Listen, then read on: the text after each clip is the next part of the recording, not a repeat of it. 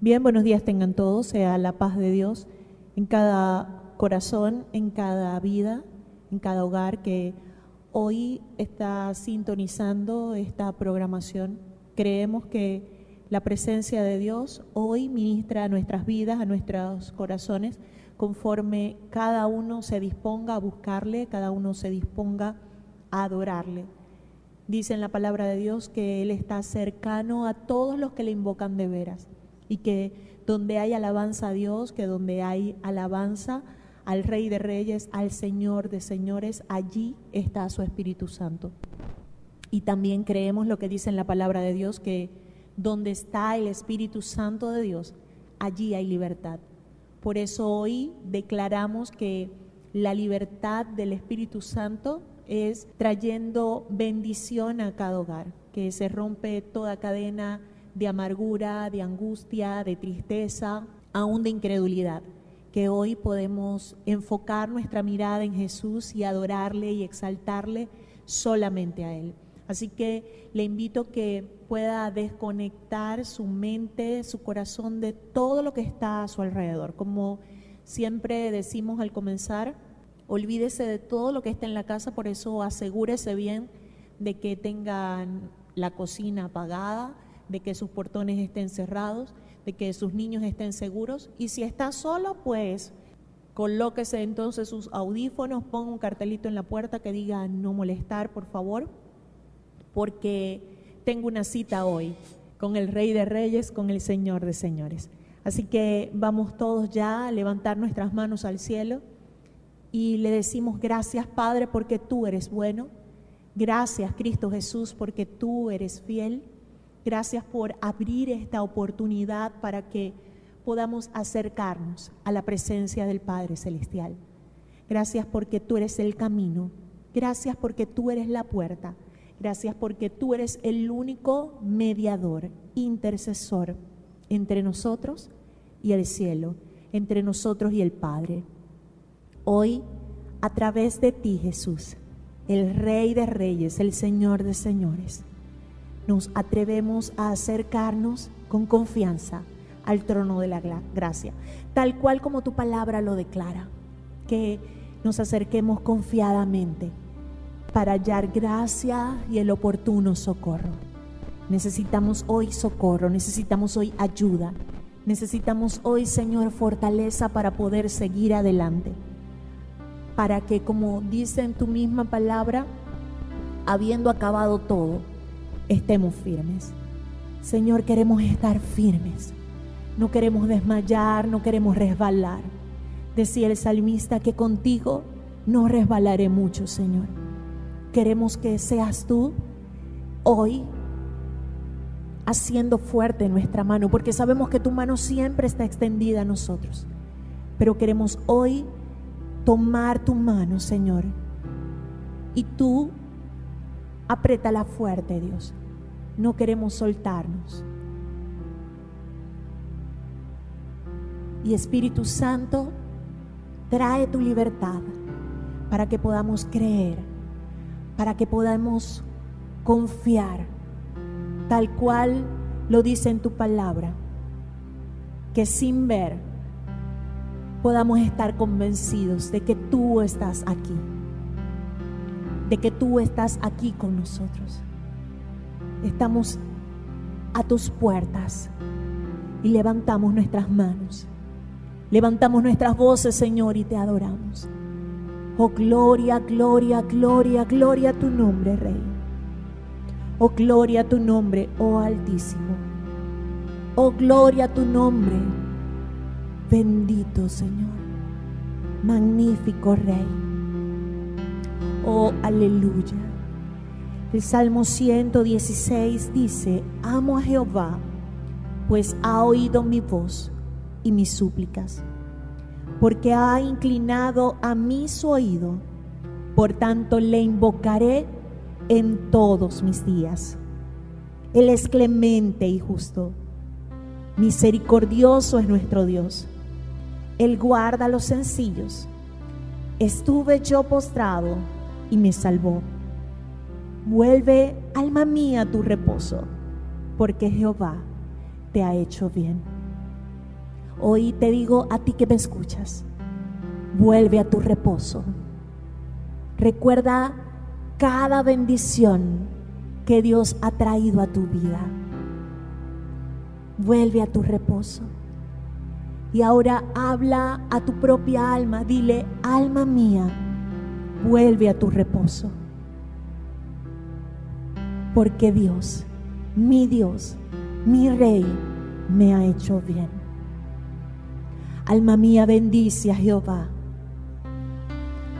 pues ha librado mi alma de la muerte, mis ojos de lágrimas y mis pies de resbalar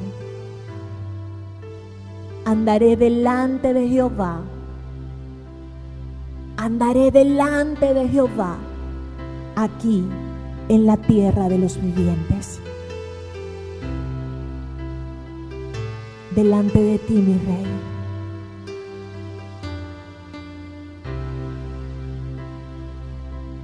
Que el rey de mi corazón sea la montaña donde corro la fuente en la que tomo, es mi canción. Que el rey de mi corazón sea la sombra que me escondo, el rescate de mi vida, hoy es mi canción. Tú eres bueno, bueno, oh, tú eres bueno.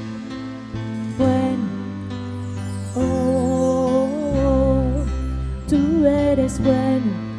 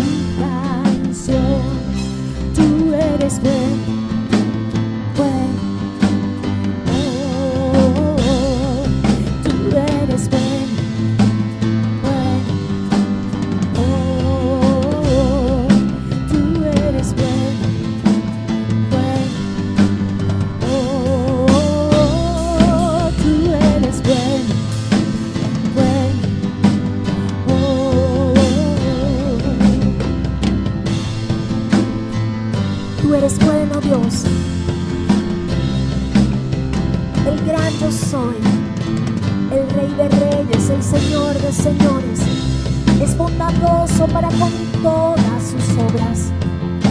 Tú nunca nos dejas caer, Señor. En ti cada día, en ti cada día andaré. Mientras vida en la tierra de los vivientes, confiado andaré en ti, Señor, porque tú nunca me dejarás caer.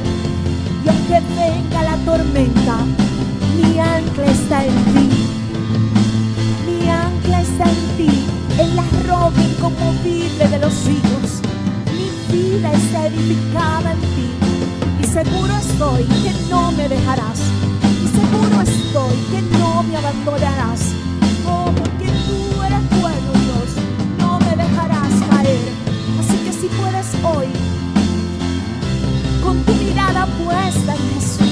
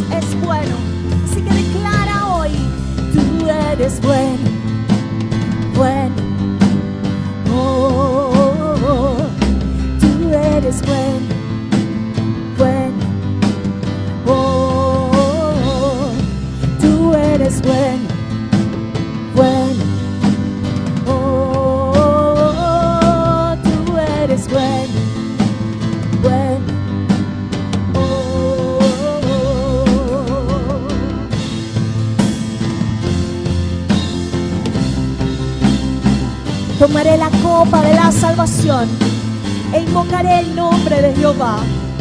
Ahora pagaré mis votos a Jehová, ese Dios grande y todopoderoso, el Dios admirable, el que ha escuchado mi voz y mis súplicas, el que cada día libra mis manos de la garra del enemigo, de las garras de la muerte. En ti estoy seguro, Dios. En ti estoy seguro. No me dejarás caer. Y aunque pase por el valle de sombra y de muerte, aunque esta mi piel sea deshecha con todo, yo estaré en ti. En ti, Jesús, aleluya.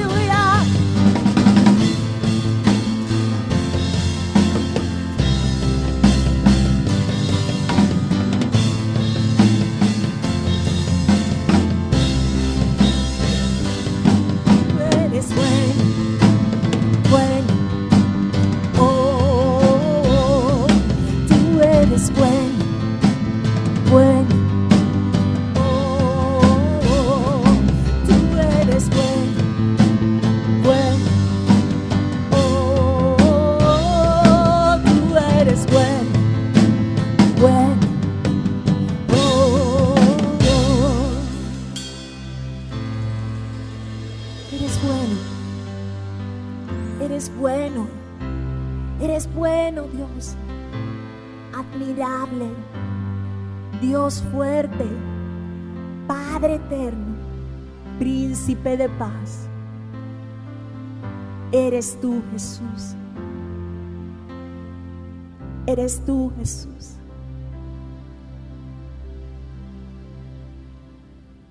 Y damos gloria a tu nombre. Jesús, Hijo de Dios.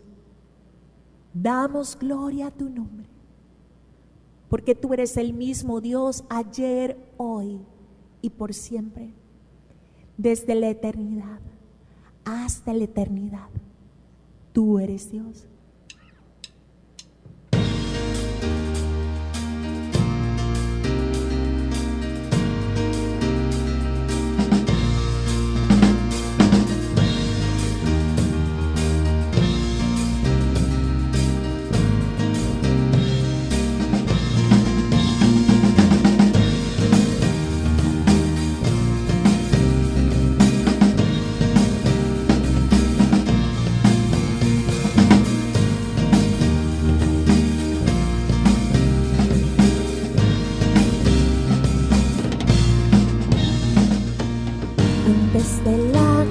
Antes del mundo existir, ya eras tú el rey, mi Jesús, mi Jesús, aún reinas con poder sobre toda potestad, junto a los ángeles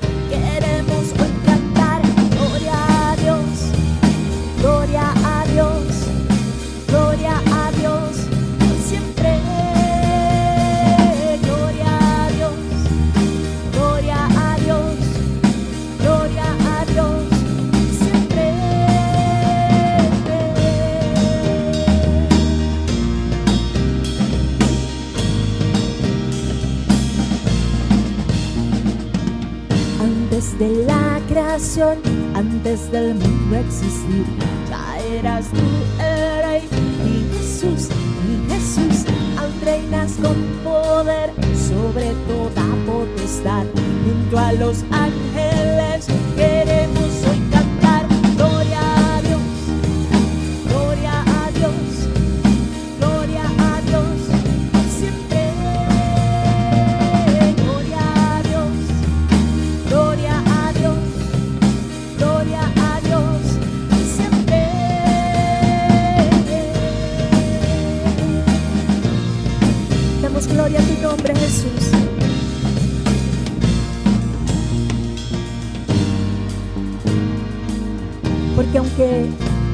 rodeado la ligadura de muerte, ellas no nos han podido atar. Porque tú, Jesús, eres quien nos has libertado. Y hoy cantamos con todo el corazón. Gloria a Dios, gloria a Dios, gloria a Dios, por siempre. Gloria a Dios, gloria a Dios,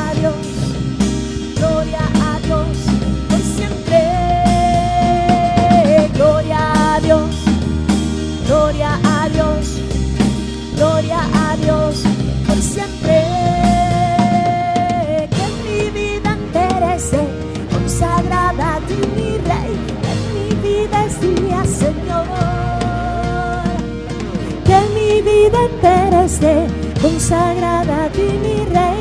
Que mi vida es tuya, Señor. Que mi vida entera consagrada ti, mi Rey. Que mi vida es tuya, Señor. Que mi vida entera consagrada a ti, mi Rey.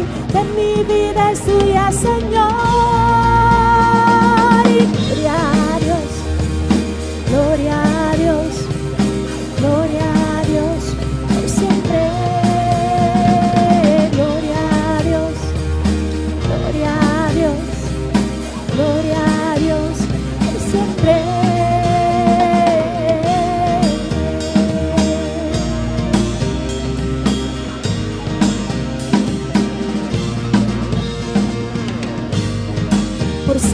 Nombre sea exaltado.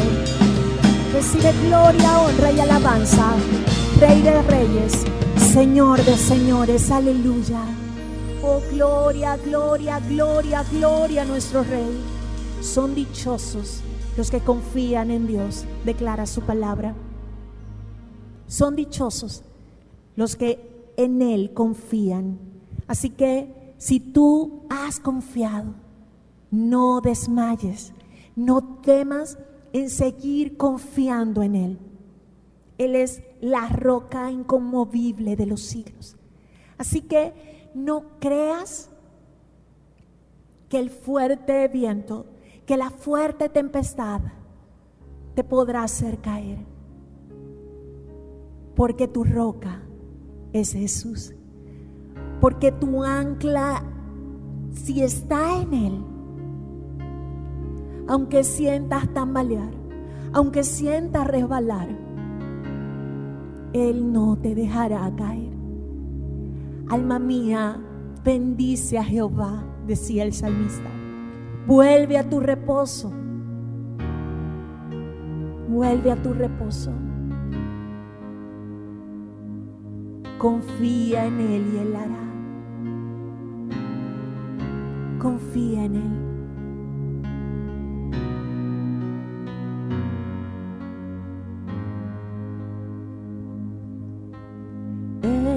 Es mi deseo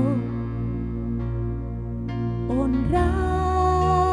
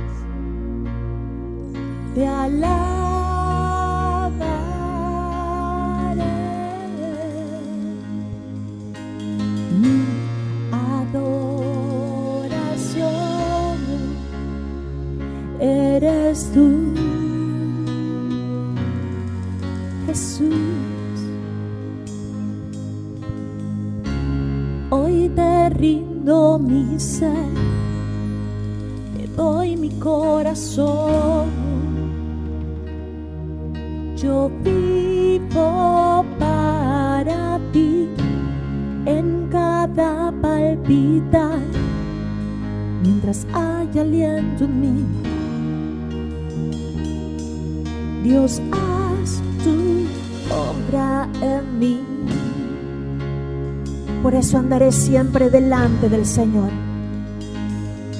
en la tierra de los vivientes porque mi deseo es honrarte.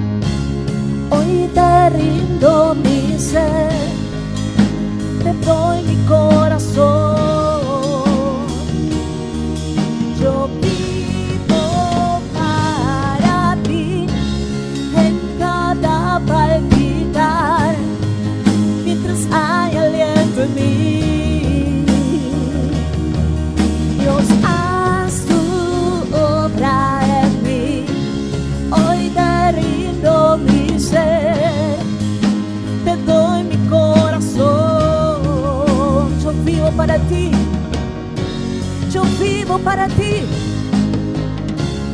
En cada palpitar, mientras hay aliento en mí.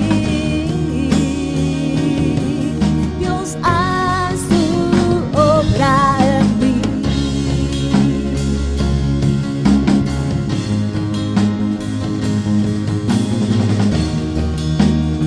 Hoy Espíritu Santo de Dios,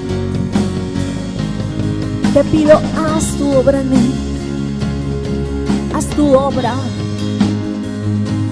Fuiste enviado por Dios, la misma presencia de Dios en mí, para traer libertad, para recordarme todas las cosas, para recordarme de que yo soy hijo de Dios.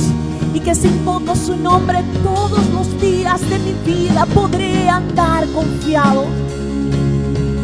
Cada respirar haz tu obra en mí, para que realmente yo pueda decir, ya no vivo yo, sino que Cristo vive en mí. Aleluya.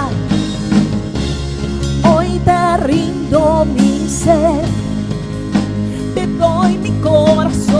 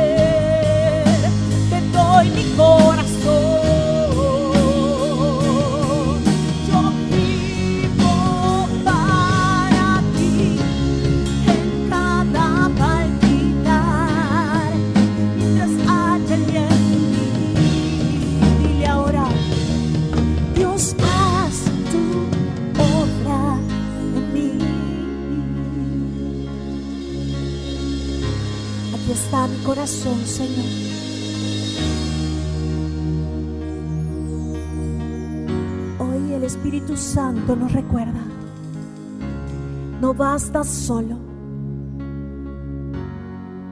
con cantar, no basta solo con decir, haz tu obra en mí, no basta solo cantar, no basta solo hablar, es necesario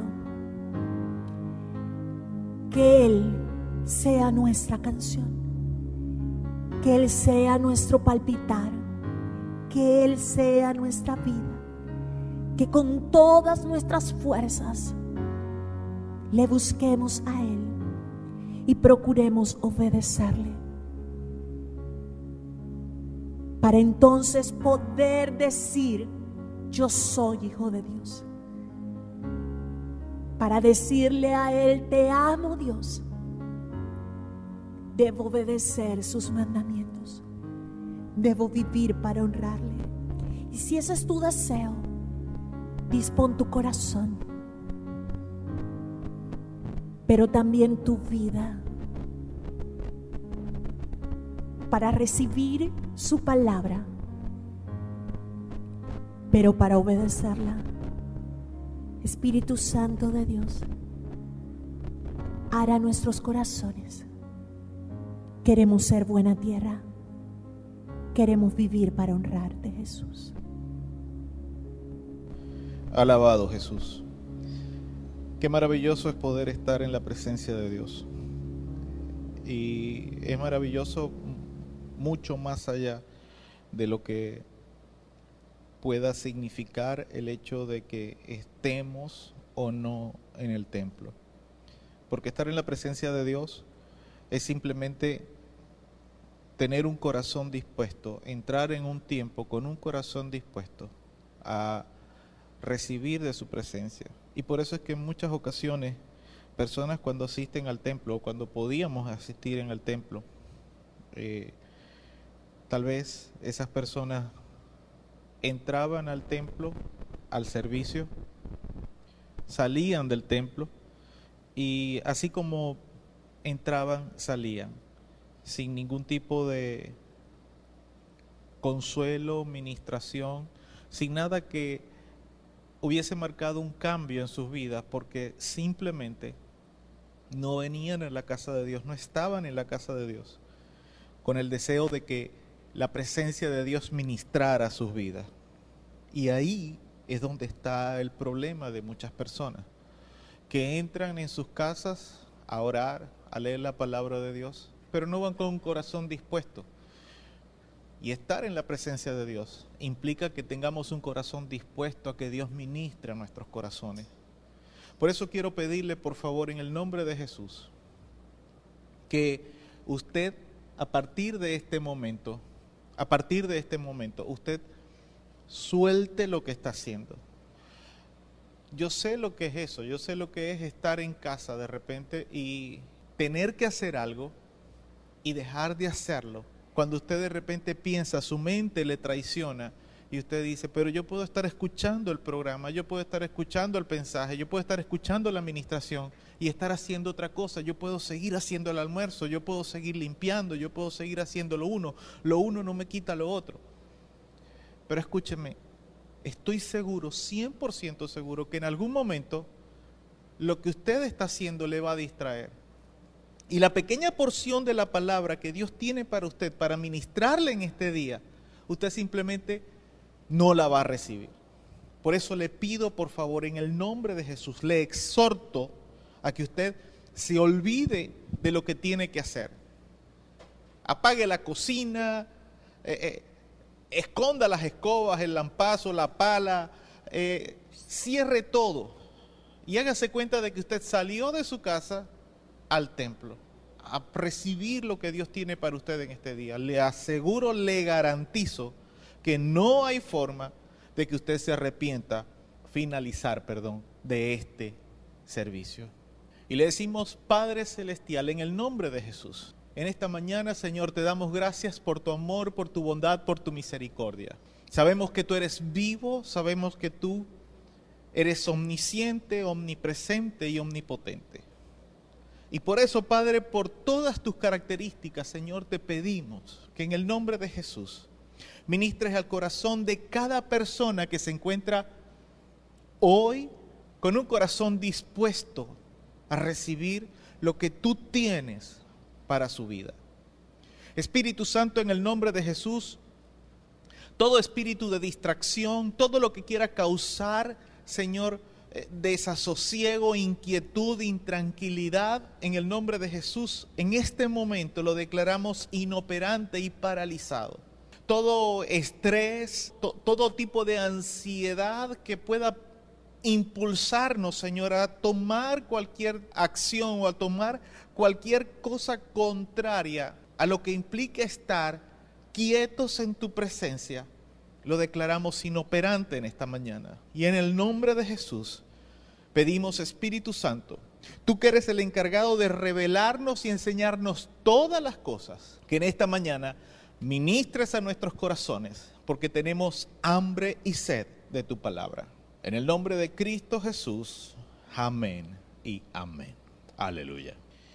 Tenemos ya tres semanas hablando en torno al caso particular de una mujer que tenía una imposibilidad para tener hijos.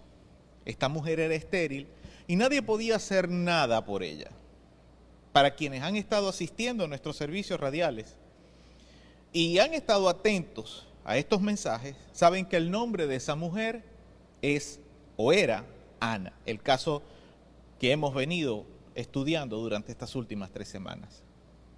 Y ella, Ana, hizo lo que hacen aquellos que tienen temor del, Dios de los cielos, temor a ese Dios omnipotente que mora y vive en los cielos, pero que tiene sus oídos atentos al clamor de sus hijos y que ve todo cuanto sucede en esta tierra, ella hizo lo que hacen todos aquellos que tienen temor de ese Dios y saben que ese reverente temor a Él les proporciona su apoyo y respaldo. ¿Qué fue lo que Ana hizo? ¿Qué fue lo que ella hizo? Ella clamó a Dios.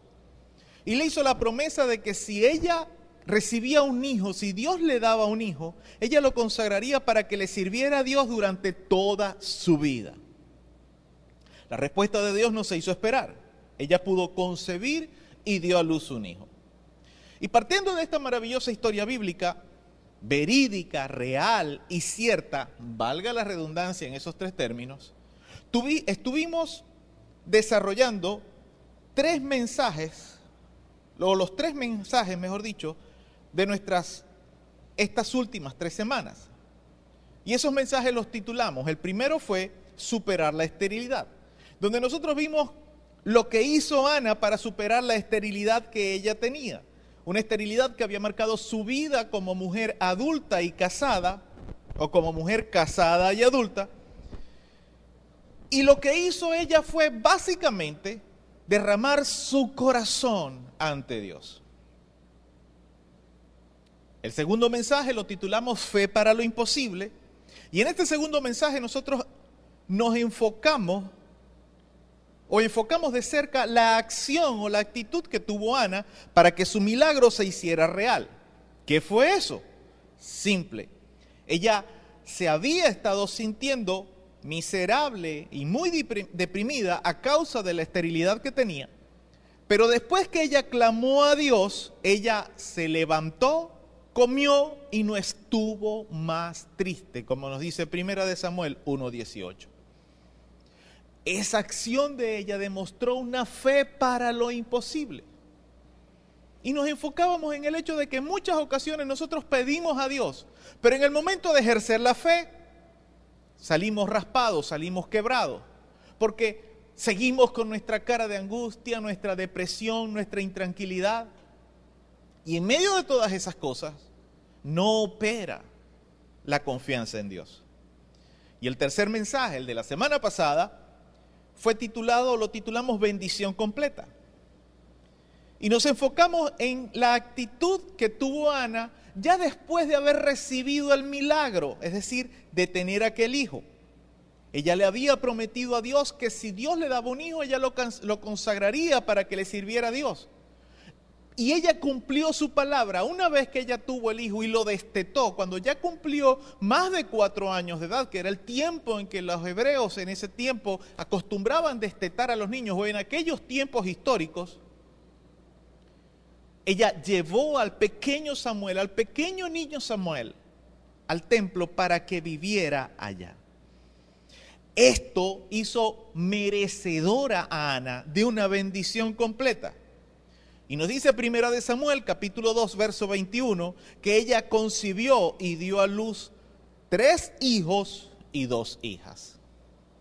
Y nos enfocábamos y decíamos que esto es una bendición completa. Ahora bien, el tema que quiero tratar hoy lo he titulado Buen o mal carácter familiar.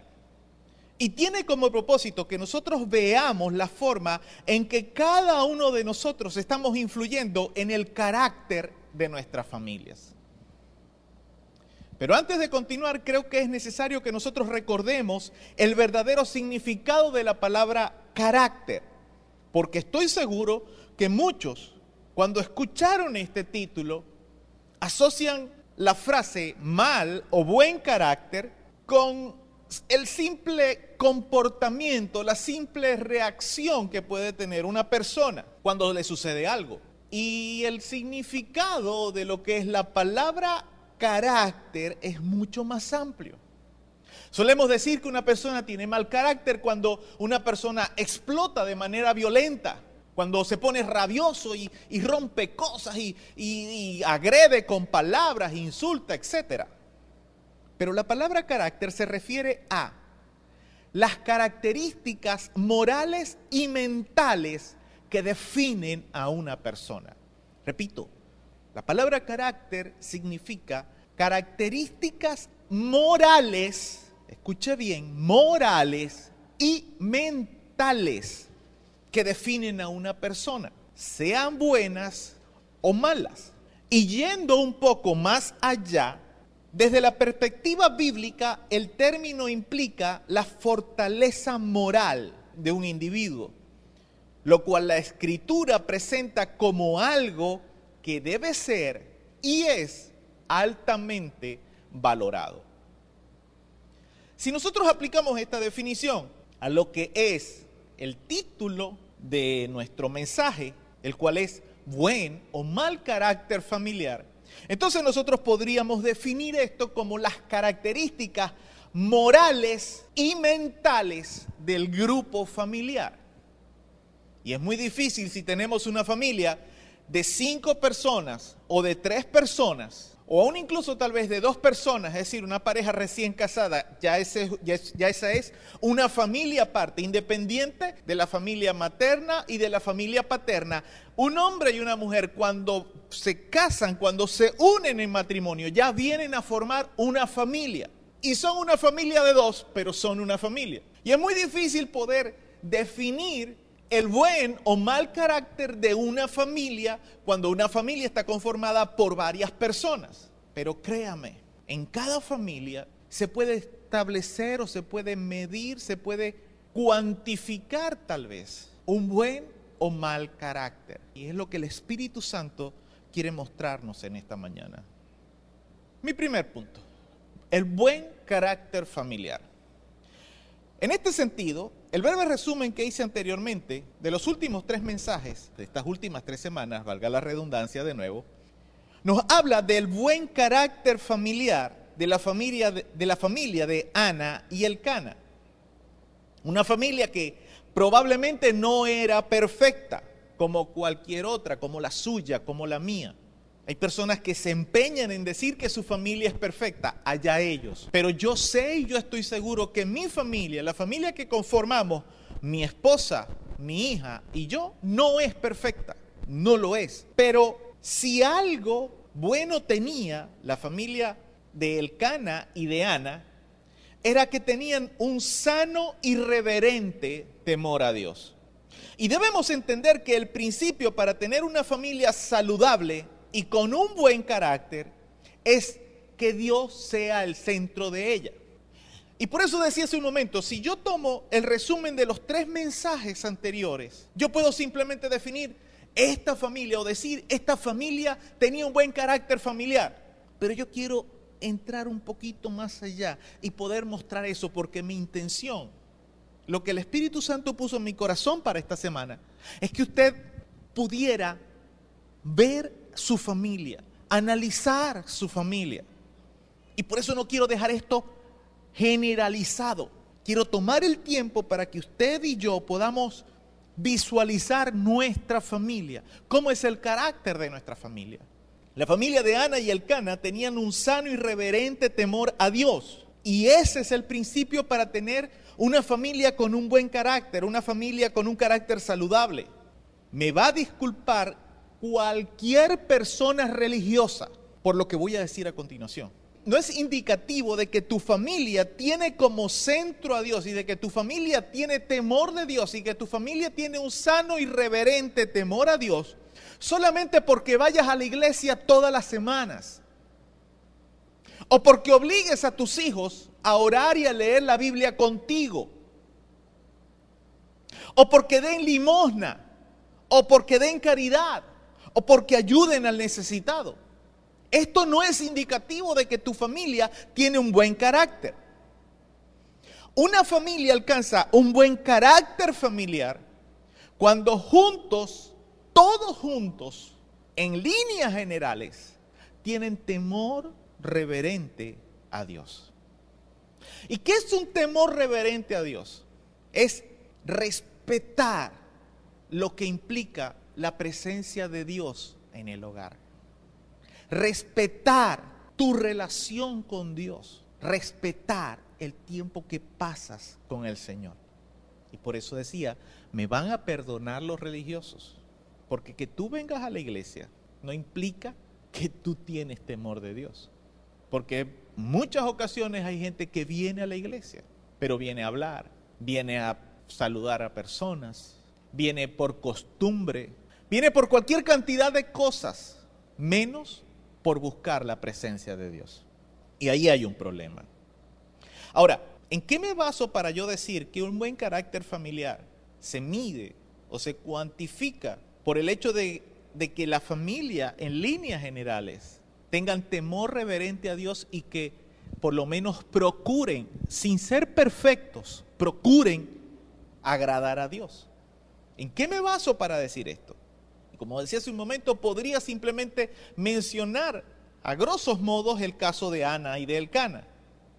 Pero hay pequeños detalles que nos hablan de que la familia, de que esta familia, de que en esta familia había un buen carácter familiar. Y quiero resaltar algunos de ellos. Y quiero hacerlo en el orden que aparecen en las escrituras. Vamos a 1 de Samuel capítulo 1 para comenzar.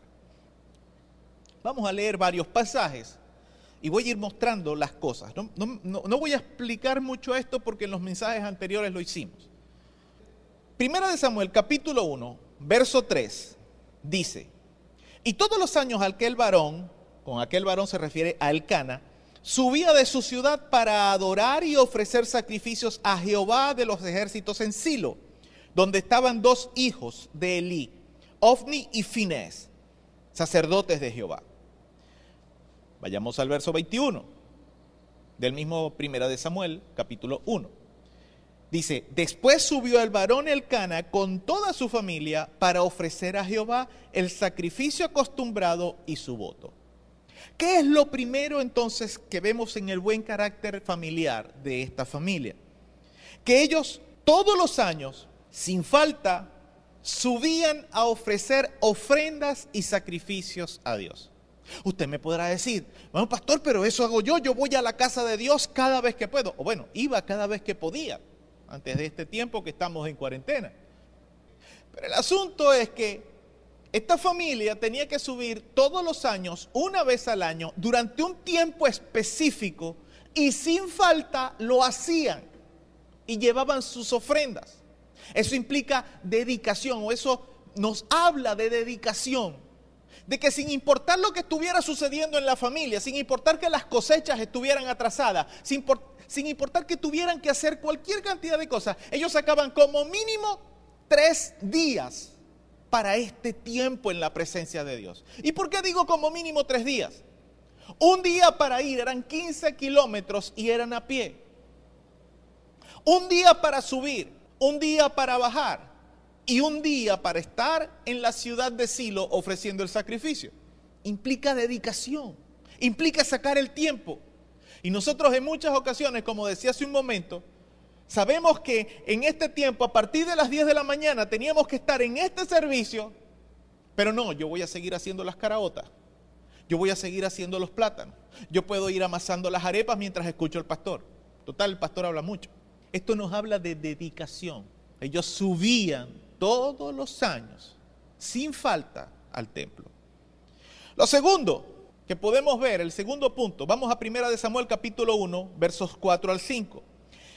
El Cana, aquí vamos a ver que el, que el Cana enseñó a su familia a ofrendar a Dios, pero no a dar cualquier ofrenda, sino lo mejor. Dice, primera de Samuel 1, 4 al 5. Y cuando llegaba el día en que el Cana ofrecía sacrificio, daba a Penina, su mujer, a todos sus hijos y a todas sus hijas, a cada uno su parte. Pero a Ana daba una parte escogida, porque amaba a Ana, aunque Jehová no le había concedido el tener hijos. El Cana daba a cada uno de sus hijos, los hijos que había tenido con, con la segunda esposa. Ese es un tema que nosotros hablamos bien en los otros mensajes. Si usted no entiende muy bien, está un poco confundido, le pido por favor que busque nuestra aplicación de Castbox. Busque estos mensajes, ahí están todavía, y los escuche con detenimiento para que usted entienda esto. Pero volviendo al punto, el Cana era un hombre que tenía tanto temor de Dios que él apartaba, él daba a cada uno de sus hijos una parte para que ofrendaran a Dios. Y él les enseñó a dar lo mejor a Dios. Lo tercero, el Cana alentaba a su familia a cumplir sus promesas a Dios. Primera de Samuel 1:23.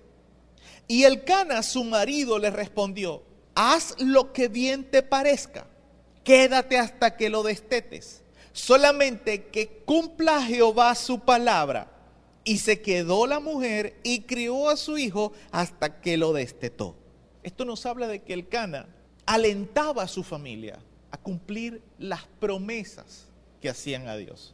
¿Sabe que es triste cuando en ocasiones he tenido que entrevistar a jóvenes que tienen inquietudes y me dicen, pastor, es que no hallo cómo hacer, porque mi mamá, mi papá, mi abuelo, mi tía, mi tío, que son cristianos, que vienen a la iglesia, me dicen que por qué voy tanto a la iglesia, que yo no tengo que estar yendo tanto a la iglesia. ¿Y sabe qué es lo más triste de ese caso? Que en muchas ocasiones, cuando ese adolescente, ese joven ha crecido, los mismos padres me llegan a mí después, pastor, ayúdeme en oración por fulano. A mí me provoca agarrar, quitarme el zapato, ¿verdad? Y darle una cachetada con el zapato a ese padre, a esa madre, y recordarle, ¿te acuerdas lo que tú hacías? Que le decías a tu hijo o a tu hija, o a tu sobrino, o a tu nieto, que por qué tenía que estar tanto en la iglesia. Pero como soy pastor. Punto suspensivo. Cuarto, sin escatimar en qué llevaban ellos ya al niño Samuel para dejarlo al templo, es decir, sin escatimar, sin, sin, sin tomar en cuenta eso de que ellos estaban llevando al niño Samuel para consagrarlo y para dejarlo en el templo, el día que lo fueron a llevar, ellos también llevaron una ofrenda a Dios. Primera de Samuel 1:24 dice, después que lo hubo destetado, lo llevó consigo con tres becerros, una efadarina y una vasija de vino, y lo trajo a la casa de Jehová en, en Silo, y el niño era pequeño. Ellos pudieron haber dicho, como decía un mensaje anterior, ellos pudieron haber dicho, no llevamos al niño para dejarlo allá, ¿qué más quiere Dios? No, eso era una promesa que ellos habían hecho. Y como familia, ellos iban, llevamos al niño y llevamos también una ofrenda a Dios. Porque si no hubiera sido por el favor de Dios, no tuviéramos al niño Samuel. Esto me habla que a esta familia no le importaba dar lo que fuera para Dios en agradecimiento. Quinto, primera de Samuel 2.19. Y le hacía a su madre una túnica pequeña. Primera de Samuel 2.19, por si acaso y se extravió. Y le hacía su madre una túnica pequeña y se la traía cada año cuando subía con su marido para ofrecer el sacrificio acostumbrado. ¿Sabe de qué me habla esto? De que para el Cana y para Ana, para esta familia, ellos no creían, ellos no pensaban que el ministerio de su hijo en la casa de Dios, en el templo, les podía excusar a ellos de ofrecer sacrificios a Dios. Sino que ellos todos los años, aunque habían dejado a Samuel, ellos también igualitos subían a ofrecer sacrificios y ofrendas a Dios. ¿Por qué? Porque amaban a Dios. Sexto, primero de Samuel, capítulo 2, verso 11, verso 18, verso 21 y verso 26. Vamos a leerlo y le digo en qué se demuestra el buen carácter familiar aquí. Primero de Samuel capítulo 2 verso 11 dice, y el Cana se volvió a su casa en Ramá, y el niño ministraba a Jehová delante del sacerdote Elí. Verso 18. Y el joven Samuel ministraba en la presencia de Jehová, vestido de un efod de lino. Verso 21. Y visitó Jehová a Ana, y ella concibió y dio a luz a tres hijos y dos hijas. Y el joven Samuel crecía delante de Jehová. Verso 26. Y el joven Samuel iba creciendo y era acepto delante de Dios y delante de los hombres. Y esto es lo que aquí vemos en este punto. Samuel era acepto delante de Dios y de los hombres. Y usted puede preguntarme a mí, pastor, ¿y en qué tiene que ver que Samuel fuera acepto, fuera un buen muchacho, un buen hombre, un buen joven delante de Dios y de los hombres? ¿En qué demuestra esto el buen carácter de una familia? Simple y sencillo, que un buen niño, un buen joven se forma cuando hay un buen ejemplo familiar. Si usted es una persona acuciosa en la lectura, usted puede darse cuenta que existe una progresión desde el verso 11, luego el 18, luego el 21 y luego el 26. El verso 11 dice, y el niño ministraba delante del sacerdote Elí. El 18, y Jehová, y el joven Samuel ministraba en la presencia de Jehová. El verso 21, y el joven Samuel crecía delante de Jehová. Y el verso 26, y el joven Samuel iba creciendo y era delante de Jehová y de los hombres. Todo esto en conjunto nos habla de un buen carácter familiar en esta familia. Pero, ¿dónde cree usted que empezó todo esto? ¿Dónde piensa usted que empezó todo esto de este buen carácter familiar? Para mí, como dije anteriormente, sin lugar a dudas, esto comenzó en el temor a Dios que demostraron tener el Cana y Ana. Y esta demostración fue frontal, acertada y total en todo el sentido de estas palabras. Es decir, sus actos, acciones y o actitudes demostraron que tenían ese temor sano y reverente a Dios del que nosotros hablábamos anteriormente. Y todo esto nos habla de una vida ejemplar en el Cana y Ana. Es decir, los responsables de la buena instrucción familiar, los responsables de la instrucción familiar daban ejemplo a todos los demás. ¿Qué quiero decir con esto? Por ejemplo, el Cana no mandaba a sus esposas y a sus hijos al templo para ofrecer ofrendas a Dios. No, el Cana iba delante presidiendo la caravana.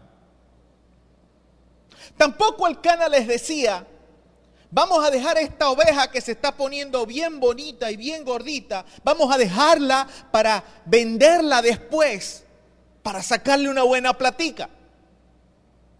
Estoy seguro que el Cana iba al corral de las ovejas y él decía, esta está más bonita, bueno, esta es la que vamos a agarrar para llevar a sacrificio a Dios. De repente se levantaba por allá uno de los muchachos más que pero papá, mira que hay que pagar tal cosa. Que viene el cumpleaños mío, papá, y esa oveja debe quedar bien buena en un asado. No, no, no, no, no. Esta oveja va para la casa de Dios, porque a Dios hay que darle lo mejor. Y ahí ellos enseñaban a sus hijos. ¿Sabe? Nosotros sin querer en muchas ocasiones le vamos a diciendo a nuestros hijos cómo se van a comportar después, en la casa de Dios, en la calle y en cualquier lugar.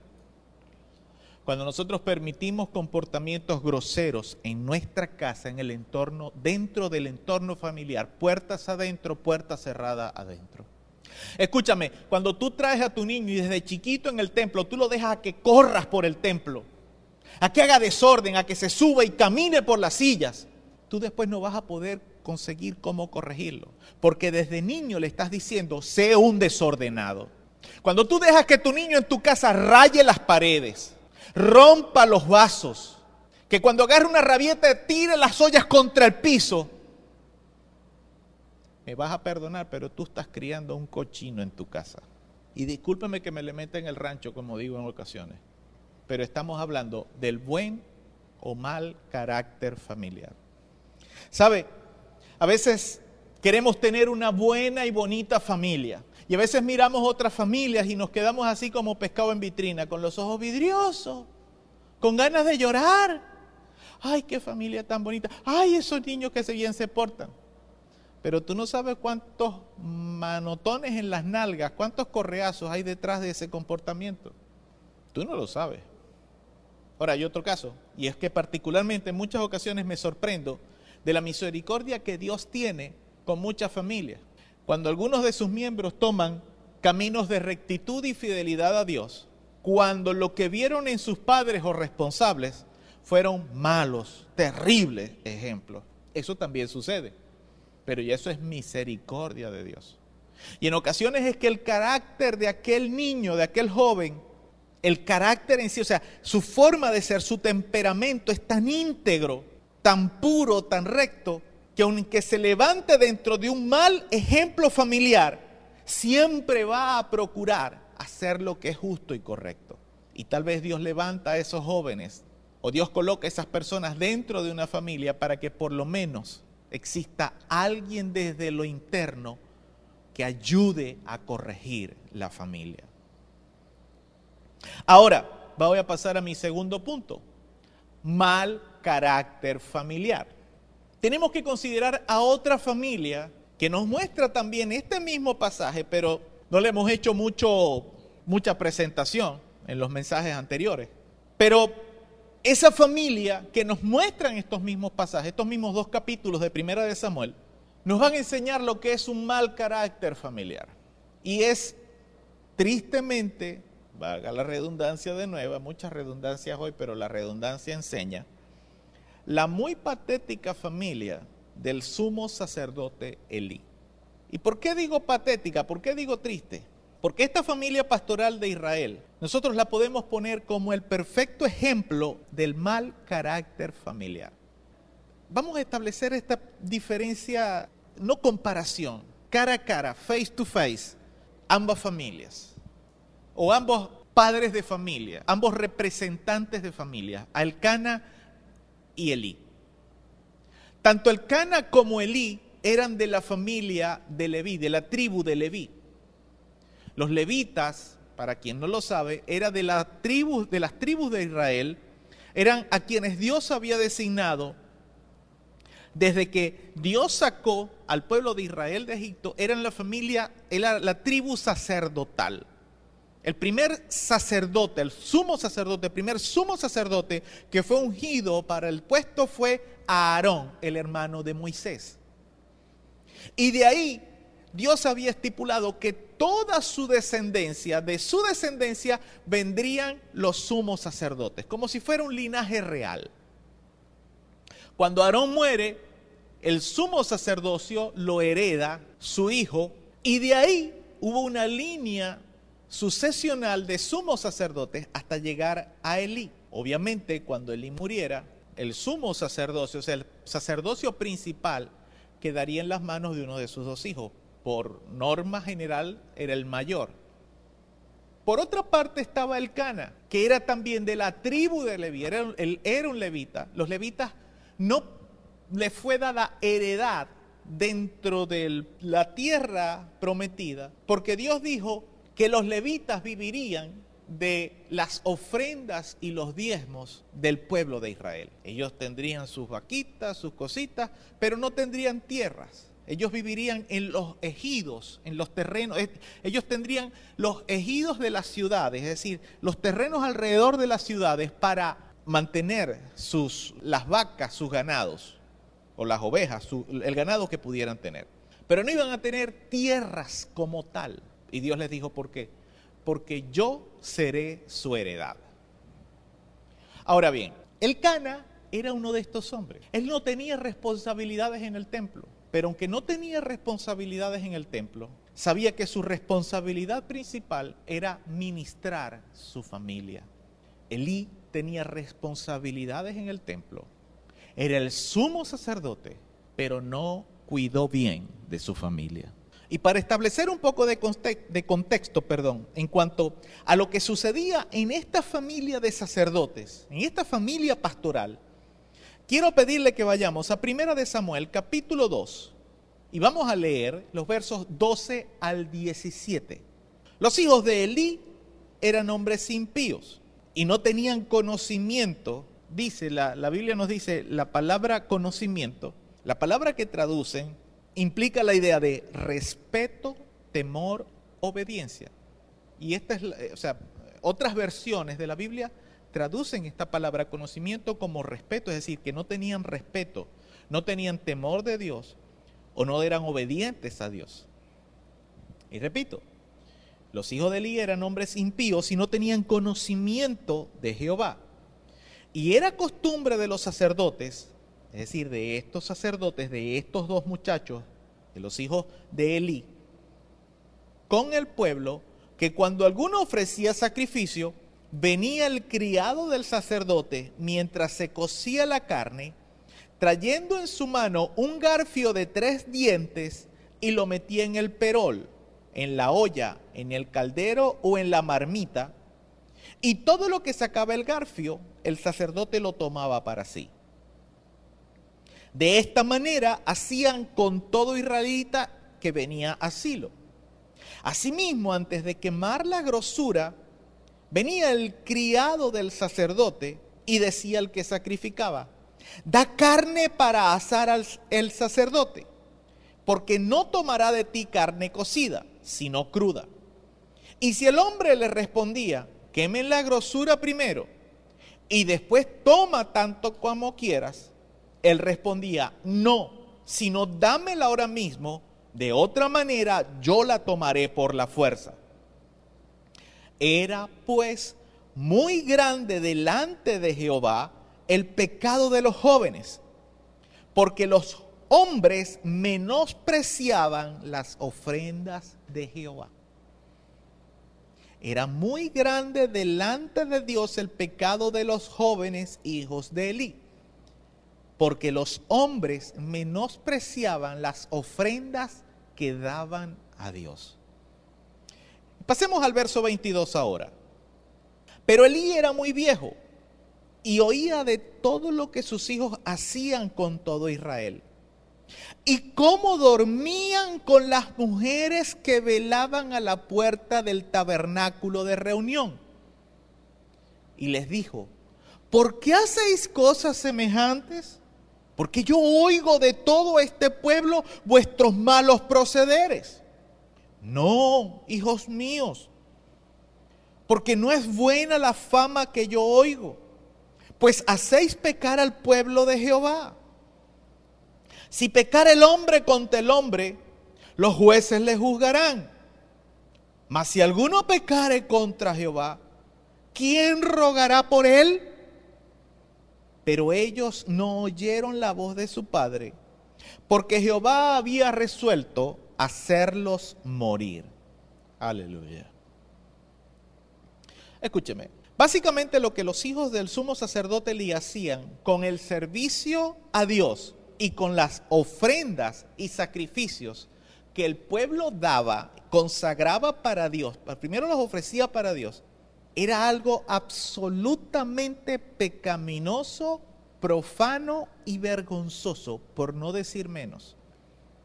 Al punto de que ellos hacían que la gente del pueblo menospreciaran lo que daban para Dios, según dice el verso 17 que acabamos de leer. Ahora, en el caso de esta familia pastoral, el mal carácter familiar se evidenció en el pecado de los hijos de Elí, en Ofni y Fines, en el pecado que estos dos muchachos cometían.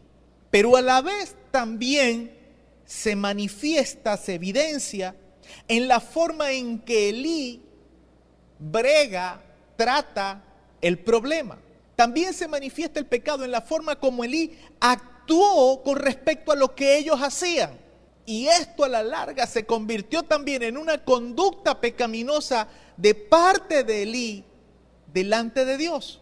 Y a tal punto llegó el rechazo de Dios por lo que Elí hacía, que Dios lo desechó del sumo sacerdocio.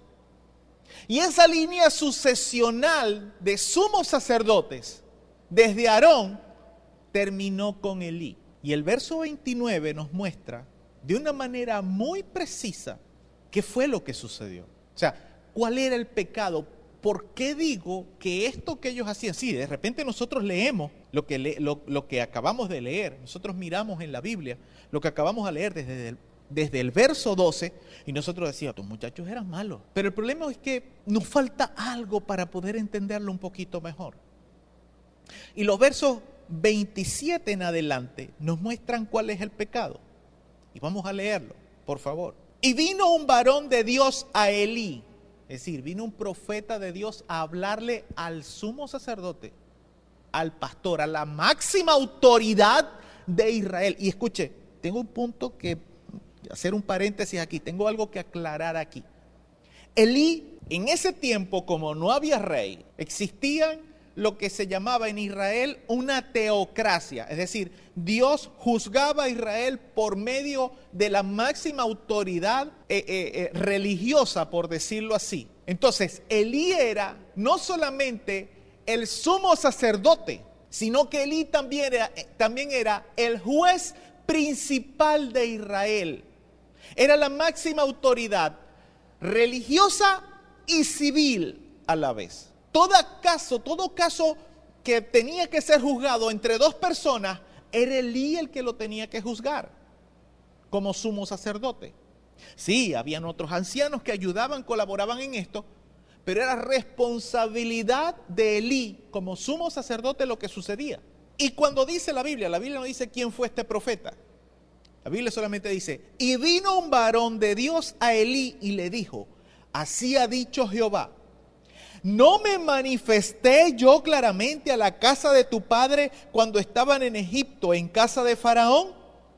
Y yo le escogí por mi sacerdote entre todas las tribus de Israel para que ofreciese sobre mi altar y quemase incienso y llevase efod delante de mí. Y di a la casa de tu padre todas las ofrendas de los hijos de Israel. Escucha bien.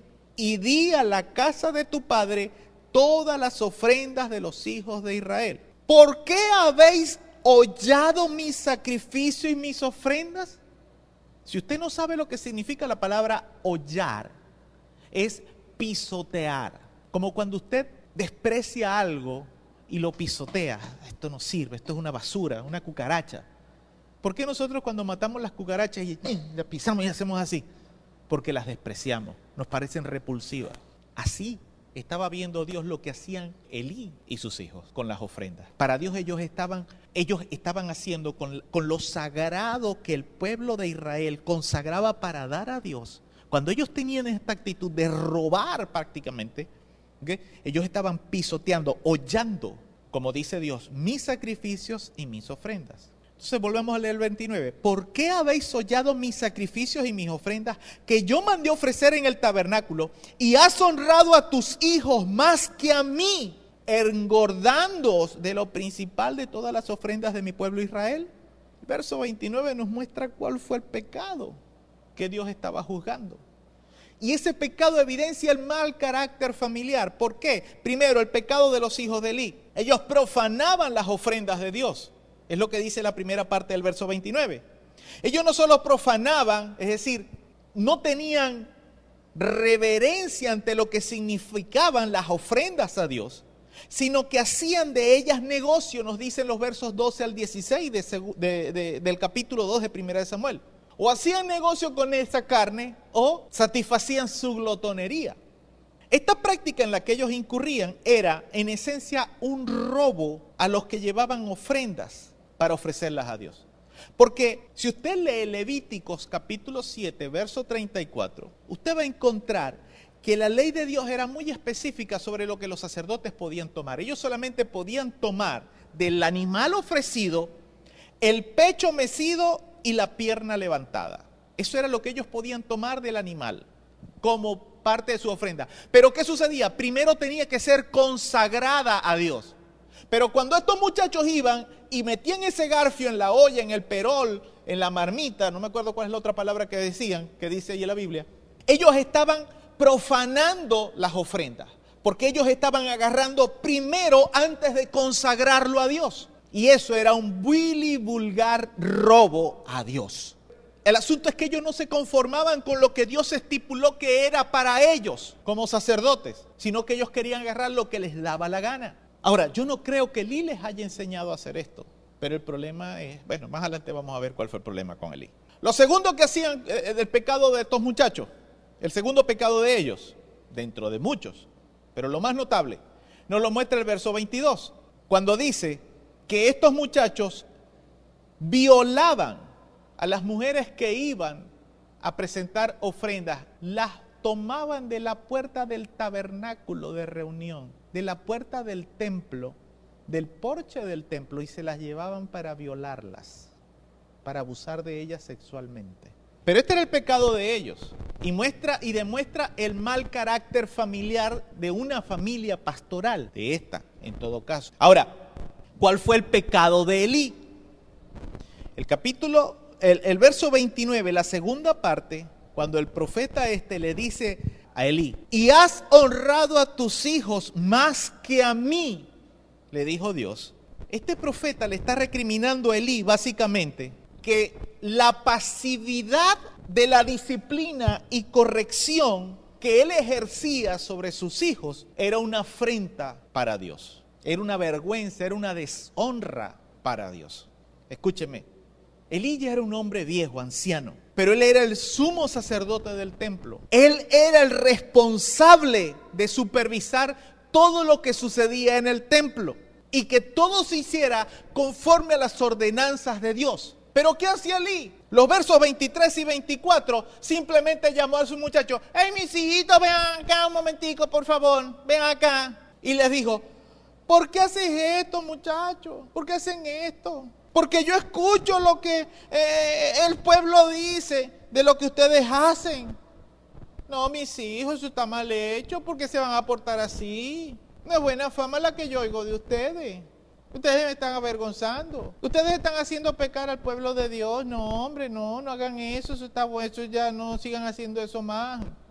¿Ustedes creen que esa era la conducta que debía haber tomado el hombre responsable por la integridad de la justicia, tanto civil como religiosa en Israel? El pecado de los hijos de Eli merecía más que un simple regaño. Sin importar el tono en que los haya regañado, La conducta de estos hombres merecía más que un simple regaño, merecía por lo menos que los expulsaran del sacerdocio, como mínimo, si es que no era meterlos en la cárcel. La suavidad con que Elí los reprendió solo sirvió para que ellos endurecieran más su corazón. Y al final del verso 25 dice, ellos, pero ellos no oyeron la voz de su padre. ¿Sabe? En teoría, el regaño que Elí les metió estaba en lo correcto, estaba bien, pero no era lo suficiente, había que hacer más.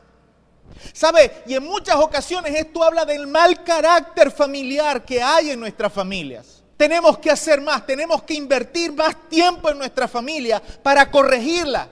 No simplemente decirle, hijo, lo que estás haciendo está mal, no te portes tan mal. No, corrígelo. La Biblia dice, instruye al niño en su camino para que cuando sea viejo no se aparte de él. Pero nosotros no hay pobrecito el muchacho, tanto regaño. O de repente hay, em, no hay un acuerdo entre papá y mamá para corregir al niño o al joven. Entonces cuando papá de repente quiere regañarlo, quiere castigarlo por algo, quiere castigarlo quitándole lo que más le gusta, el teléfono, la tablet, el internet, la computadora, viene mamá y dice, ay no, pobrecito, déjalo quieto, no seas tan duro con él. Mal carácter familiar. De repente es al revés, es mamá la que trata de corregir.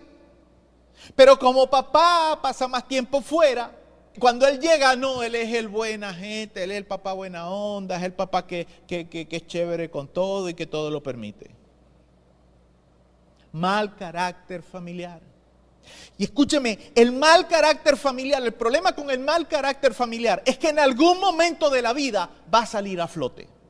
En algún momento de la vida de los jóvenes, ese mal carácter va a mostrarse fuera y va a hablar de ti, de tu esposo, de tu esposa o de tu familia. Ese es un emisario, es un embajador de tu familia y va a evidenciar el buen o el mal carácter familiar. Usted podrá decir en el caso de Eli, de Ofni, de Ofni y de Fines, pero pastor, ellos eran unos hombres y Elí ya estaba viejo, pobrecito Elí. Pero como decía, Elí no solamente era el padre de ellos, él era el sumo sacerdote. Y recuerde lo que dije hace un momento. El sumo sacerdote tenía el deber, la responsabilidad y obligación de hacer valer la justicia y la civilidad en Israel. Concluyo con esto. De las familias del Cana y Elí, podemos aprender que, aprender, perdón, que el mal carácter familiar se afirma en una familia por la forma en que se transmite a las generaciones más jóvenes el temor a Dios. Si tú tienes muy poco temor de Dios, si tú tienes muy poco respeto por lo que implica la presencia de Dios en tu casa, siento pena por tu familia. Siento pena por tu familia porque es muy probable que con el correr y el transcurrir del tiempo se evidencie un mal carácter familiar.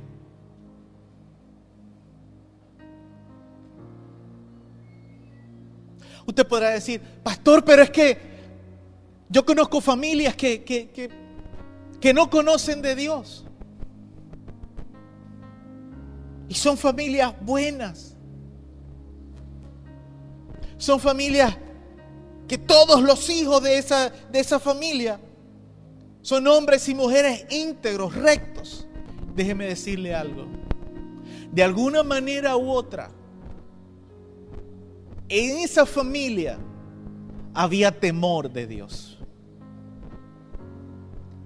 De alguna manera u otra en esa familia había respeto por lo que era o significaba un Dios en los cielos. Porque la Biblia dice que el principio de la sabiduría es el temor a Dios.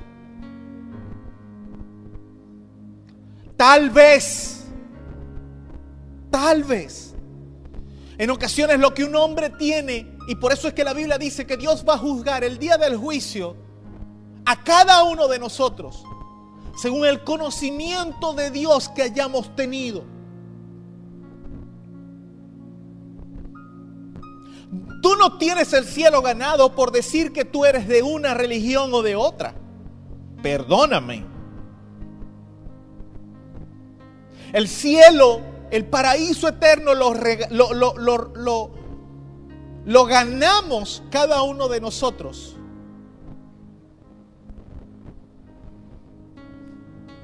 Según la conciencia que hayamos tenido de lo que es la verdad de Dios, lo que simboliza Dios, lo que es Dios para nosotros. Y por eso recuerdo, Cookie siempre decía, en el cielo van a haber sorpresas. Tal vez aquellos que pensamos que son los primeros que van a estar en el cielo, tal vez no los consigamos allá. Y tal vez de repente aquellos que digamos o pensemos, ese es imposible que esté en el cielo, tal vez lo vamos a conseguir allá. Porque con el último aliento de tu vida, tú puedes cambiar tu destino eterno.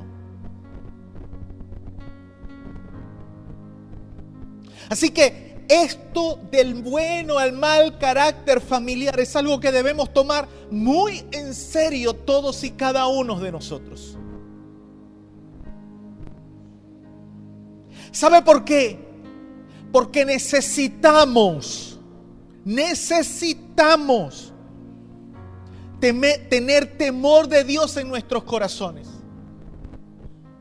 Si tú permites que el temor de Dios se ancle en tu corazón, tú puedes estar ciento por ciento seguro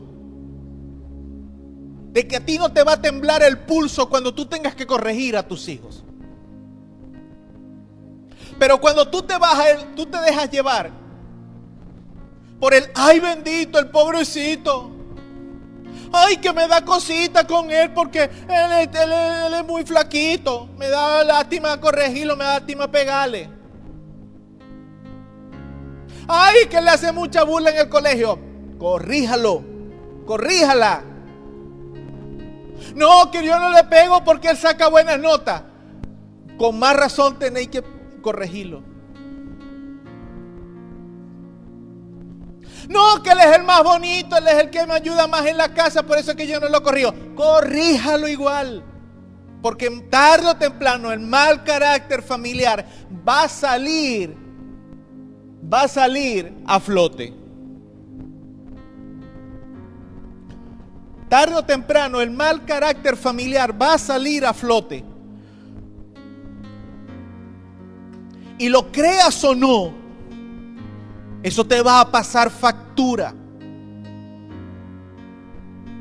Y como Elí,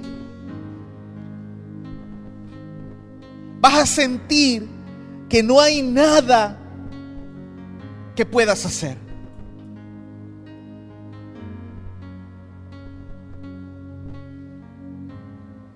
¿Sabe? De las familias del Cana y Elí, Podemos aprender también que el buen carácter no se enseña con regaños, se enseña con el ejemplo. Tal vez usted dice, sí, pastor, usted dijo, tal, usted dijo que usted no creía que Elí les hubiera enseñado esas cosas a sus hijos. Pero el asunto es que en el Cana hubo una consistencia de ejemplos durante el tiempo. Y para que Samuel fuera un niño que crecía acepto delante de Dios. Cada vez que Ana y el Cana lo visitaban, estoy seguro que ellos le corregían también como sus padres que eran.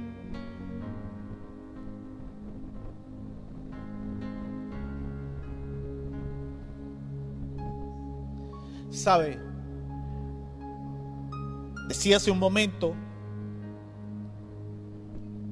que de las familias del Cana y del Li podemos aprender que el mal carácter familiar se afirma en una familia por la forma en que se transmite de generación, perdón, que se transmite a las generaciones más jóvenes el temor a Dios. Pero algo que no dije anteriormente es lo siguiente. Y quiero que me preste un poquitito de atención a esto. Ya estoy terminando.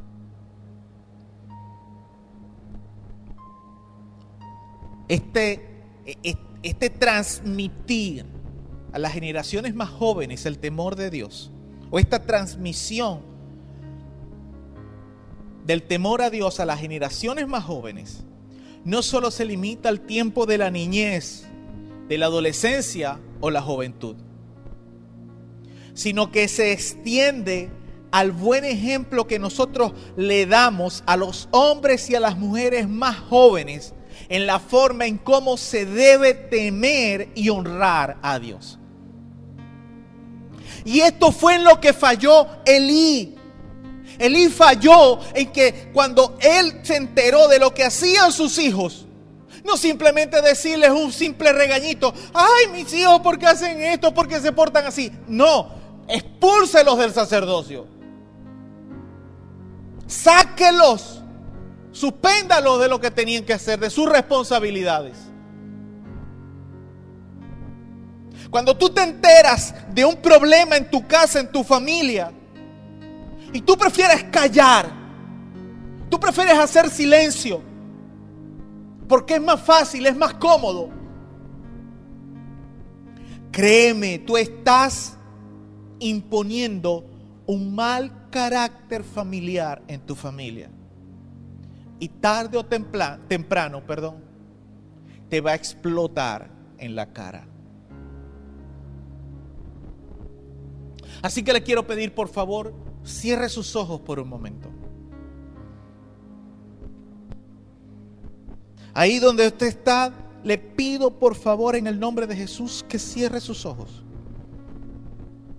Y si no pudiste hacerme caso al principio de dejar de hacer lo que estabas haciendo, si no pudiste atender esa pequeña instrucción, te pido ahora que lo hagas.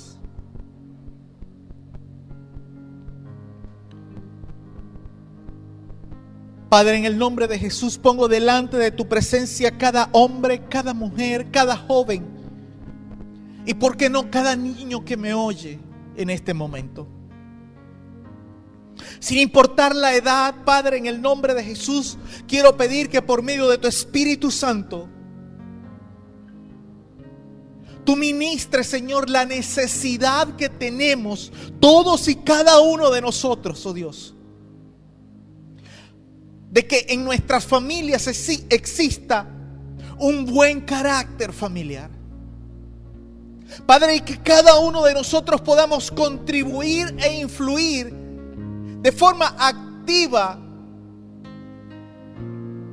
en cuanto a lo que significa el formar el buen carácter de nuestra familia. Padre, que en el nombre de Jesús todo lo que quiera levantarse, Señor, para destruir el entorno familiar. Padre, pueda ser puesto a la luz, Señor. Como dice tu palabra, toda rebeldía, toda desobediencia, todo lo que quiera levantarse para causar perturbación, Señor, en el buen orden familiar. En el nombre de Jesús, Señor. Padre, que salga la luz en este día.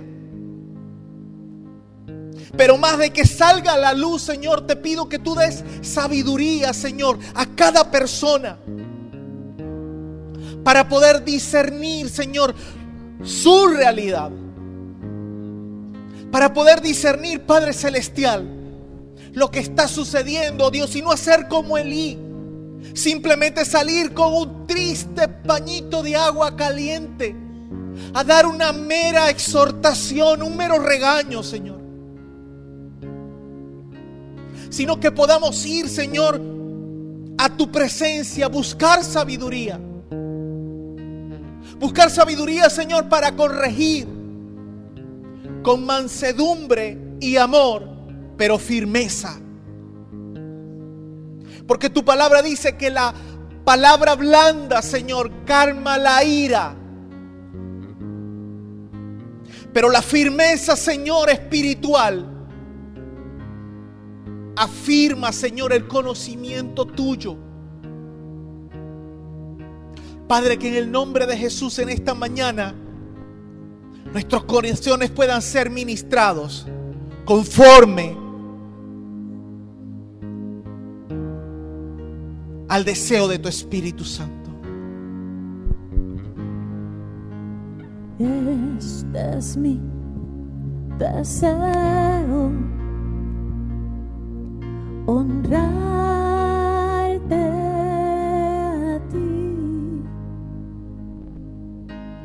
con todo mi ser, te adoro a ti.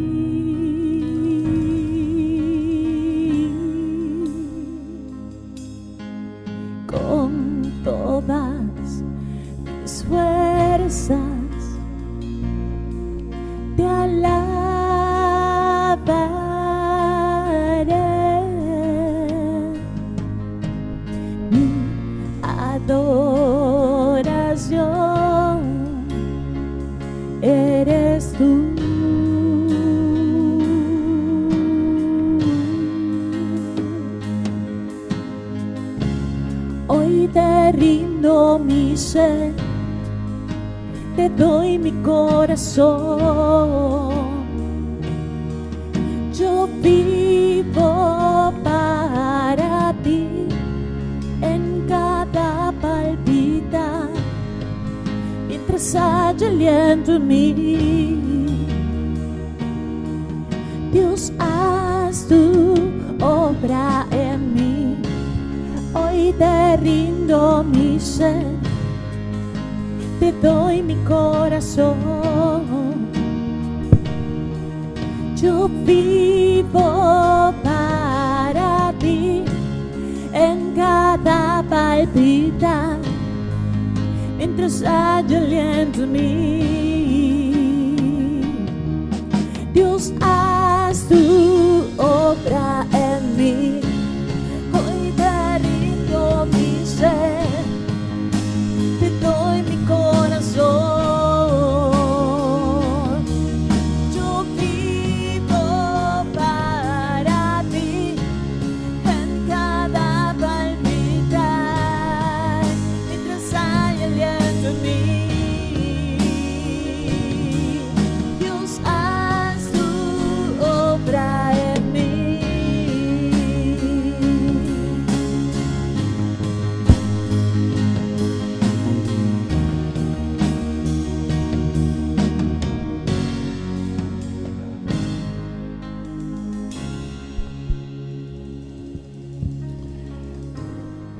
Padre, que en el nombre de Jesús, Señor, como decimos en esta alabanza, que realmente nuestro deseo puede ser este, honrarte a ti. Que nuestro deseo pueda ser, Señor, honrar tu presencia en nuestras familias. Que podamos honrar, Señor, el hecho de que somos tus hijos, Señor. Y que deberíamos por lo menos tener un comportamiento mínimo, Padre. Señor, no que seamos hipócritas, porque tu palabra dice, Señor, que tú, que, que eso no es lo que tú buscas en nosotros. La hipocresía no es algo que a ti te agrade, Padre. Pero tu palabra dice que el corazón contrito y humillado tú jamás desprecias.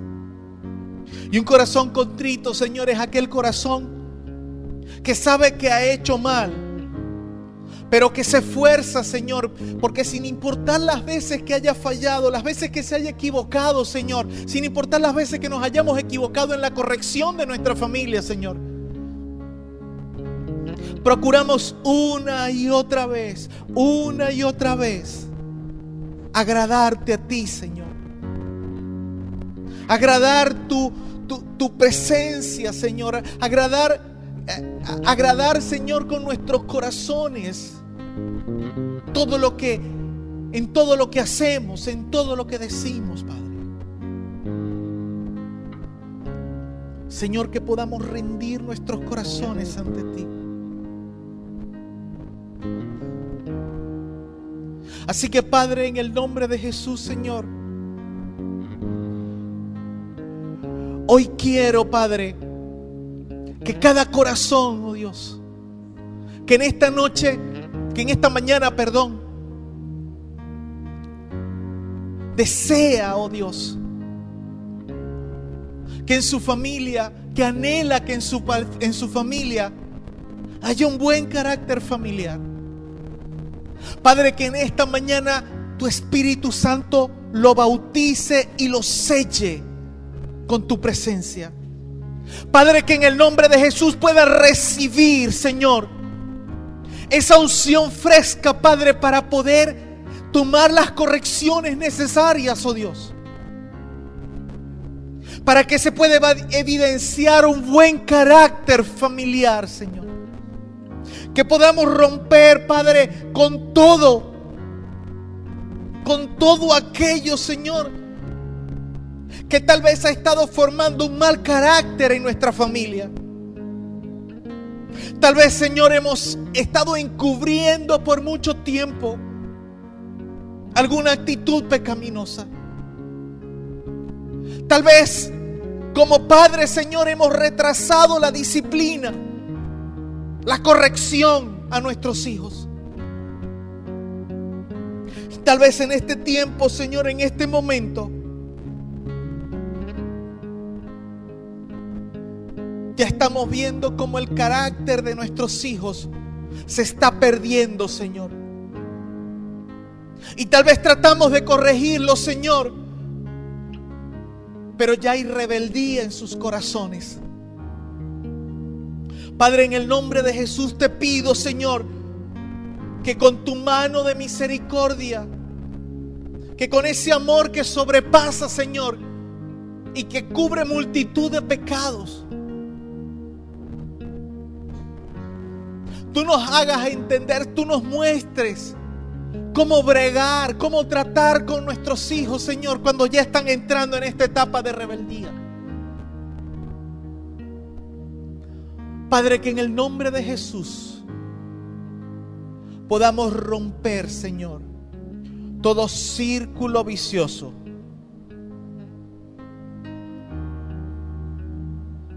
Padre, que en este día que hoy se celebra el Día del Padre, todo Padre, Señor, entienda la responsabilidad que tiene, Señor ¿De qué manera influye, Señor? La imagen de padre responsable en la formación de la psiquis, de la mentalidad, del carácter del joven o del niño. Padre, tal vez por malas decisiones del pasado, Hubo personas que se separaron, se divorciaron, familias que se divorciaron. Y en el medio quedaron hijos atrapados. Y tal vez de manera muy triste muchos padres, Señor, muchos hombres decidieron divorciarse de su esposa, pero también de sus hijos. Padre, que en el nombre de Jesús en esta mañana Tú ministras en el corazón de esos padres, Señor, en cuanto a la responsabilidad que tienen en la formación, Señor, de sus hijos. Padre, que en el nombre de Jesús tú vuelvas el corazón de los hijos hacia los padres pero también de los padres hacia los hijos. También clamo, Señor, por esas familias, esos padres, que aunque están todavía en casa, han tomado un papel demasiado pasivo o permisivo en la formación del carácter de sus hijos.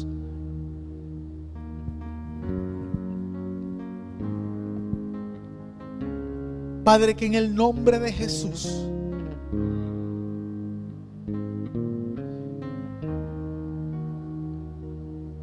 se levante una generación en este tiempo de padres, de hombres que retoman su papel como cabeza de hogar. No para imponer una actitud autoritaria o como se clasifica por ahí en ocasiones machista, sino para instruir en un buen carácter familiar. Entendiendo, Padre, que el buen carácter familiar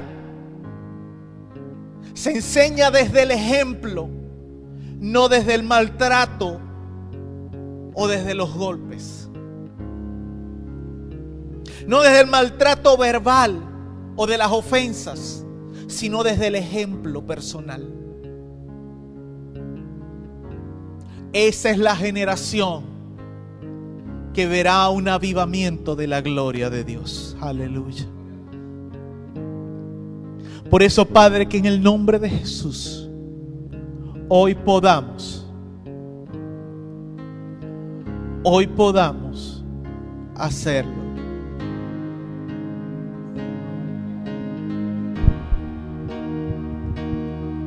Dios, haz tu obra en mí. Hoy te rindo mi ser, te doy mi corazón.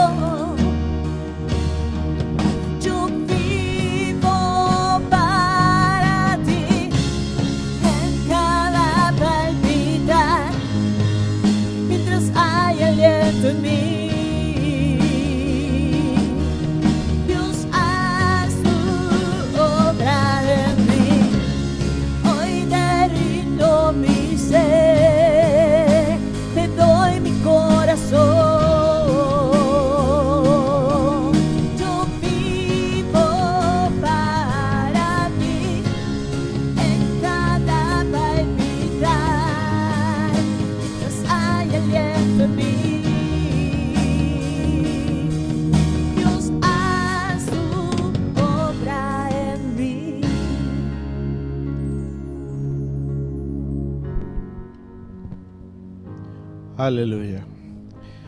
Bien, ya para finalizar en esta mañana, eh, solo quiero recordar que eh, la próxima semana, el próximo fin de semana, estaremos transmitiendo de nuevo nuestros programas radiales y este servicio radial en los mismos horarios, en el mismo tiempo que lo hemos venido haciendo durante estas últimas semanas. Sábado a las 10 de la mañana sale al aire nuestro programa juvenil dirigido para jóvenes, adolescentes y, ¿por qué no?, para toda persona que, que desee ser alimentado por la palabra de Dios.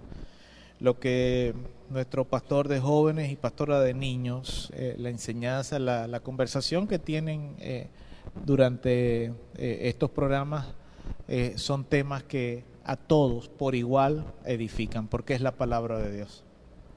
Domingo a las 9 de la mañana sale al aire nuestro programa también para niños, eh, el programa de Iglesia de Niños Radio, y también es un programa dirigido para que los niños puedan ser ministrados por la palabra de Dios al nivel y el lenguaje que ellos entienden, pero todo lo que lo he escuchado siempre también dice lo mismo, comenta lo mismo. Algo se aprende. ¿Por qué? Porque es la palabra de Dios. Y la palabra de Dios no hay modo, dice la escritura, que vuelva a él vacía. Siempre va a ser algo en nuestros corazones. No importa las veces que la leamos, no importa las veces que escudriñemos, no importa las veces que la oigamos, no importa las veces que hagamos algo con ella, que ella no nos hable, no nos ministre. Así que, y bueno, y el domingo a las 10 de la mañana, este servicio radial que estamos por finalizar. Como hemos estado haciendo durante estos últimos domingos, orar al Señor, consagrar nuestras ofrendas, nuestros diezmos, porque es parte de nuestra administración al Señor. Así que eh, oramos al Señor. Padre, en el nombre de Jesús, en esta mañana, eh, damos gracias por permitirnos, Señor, una vez más poder ministrar nuestras ofrendas, nuestros diezmos ante tu presencia. Creemos, Padre, que tú nos has bendecido y tú has suplido, Señor, conforme tus ricas y abundantes riquezas en gloria. Hoy, Señor, en el nombre de Jesús, pedimos, Padre, que tú sigas proveyendo, que tú sigas sobreabundando, Señor, aun como lo has hecho y por qué no, aún mucho, mucho, muchísimo más. Por eso, Padre, en el nombre de Jesús, te decimos gracias. Y de lo mucho que nos das, devolvemos una porción, sea mucho o sea poco. Lo importante es que es para ti, con todo el deseo de agradarte. Y declaramos, Padre, que aquellas familias que están pasando por extrema necesidad, oh Dios, tú derramas abundante gracia y suple, Señor, conforme, tus conforme perdón, a tus riquezas en gloria. Y ahora, Padre, que despedimos esta transmisión radial, te pedimos que tú sigas ministrando con esta palabra en nuestros corazones durante esta semana, Señor. Y que a medida que el tiempo transcurre, podamos ver que tu Espíritu Santo nos enseñe cómo formar un buen carácter familiar en nuestras familias. Amén y amén. Dios le bendiga ricamente, la paz de Dios sobre su familia. Bendiciones.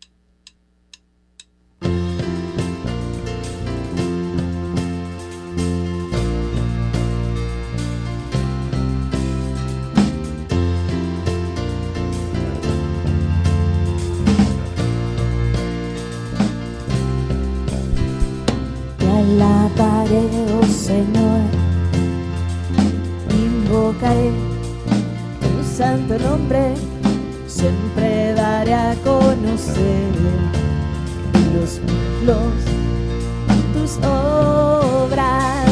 Te alabaré, oh Señor, invocaré tu santo nombre, siempre daré a conocer los, los, obras. Grandes son, grandes son, grandes son tus maravillas. Grandes son, grandes son,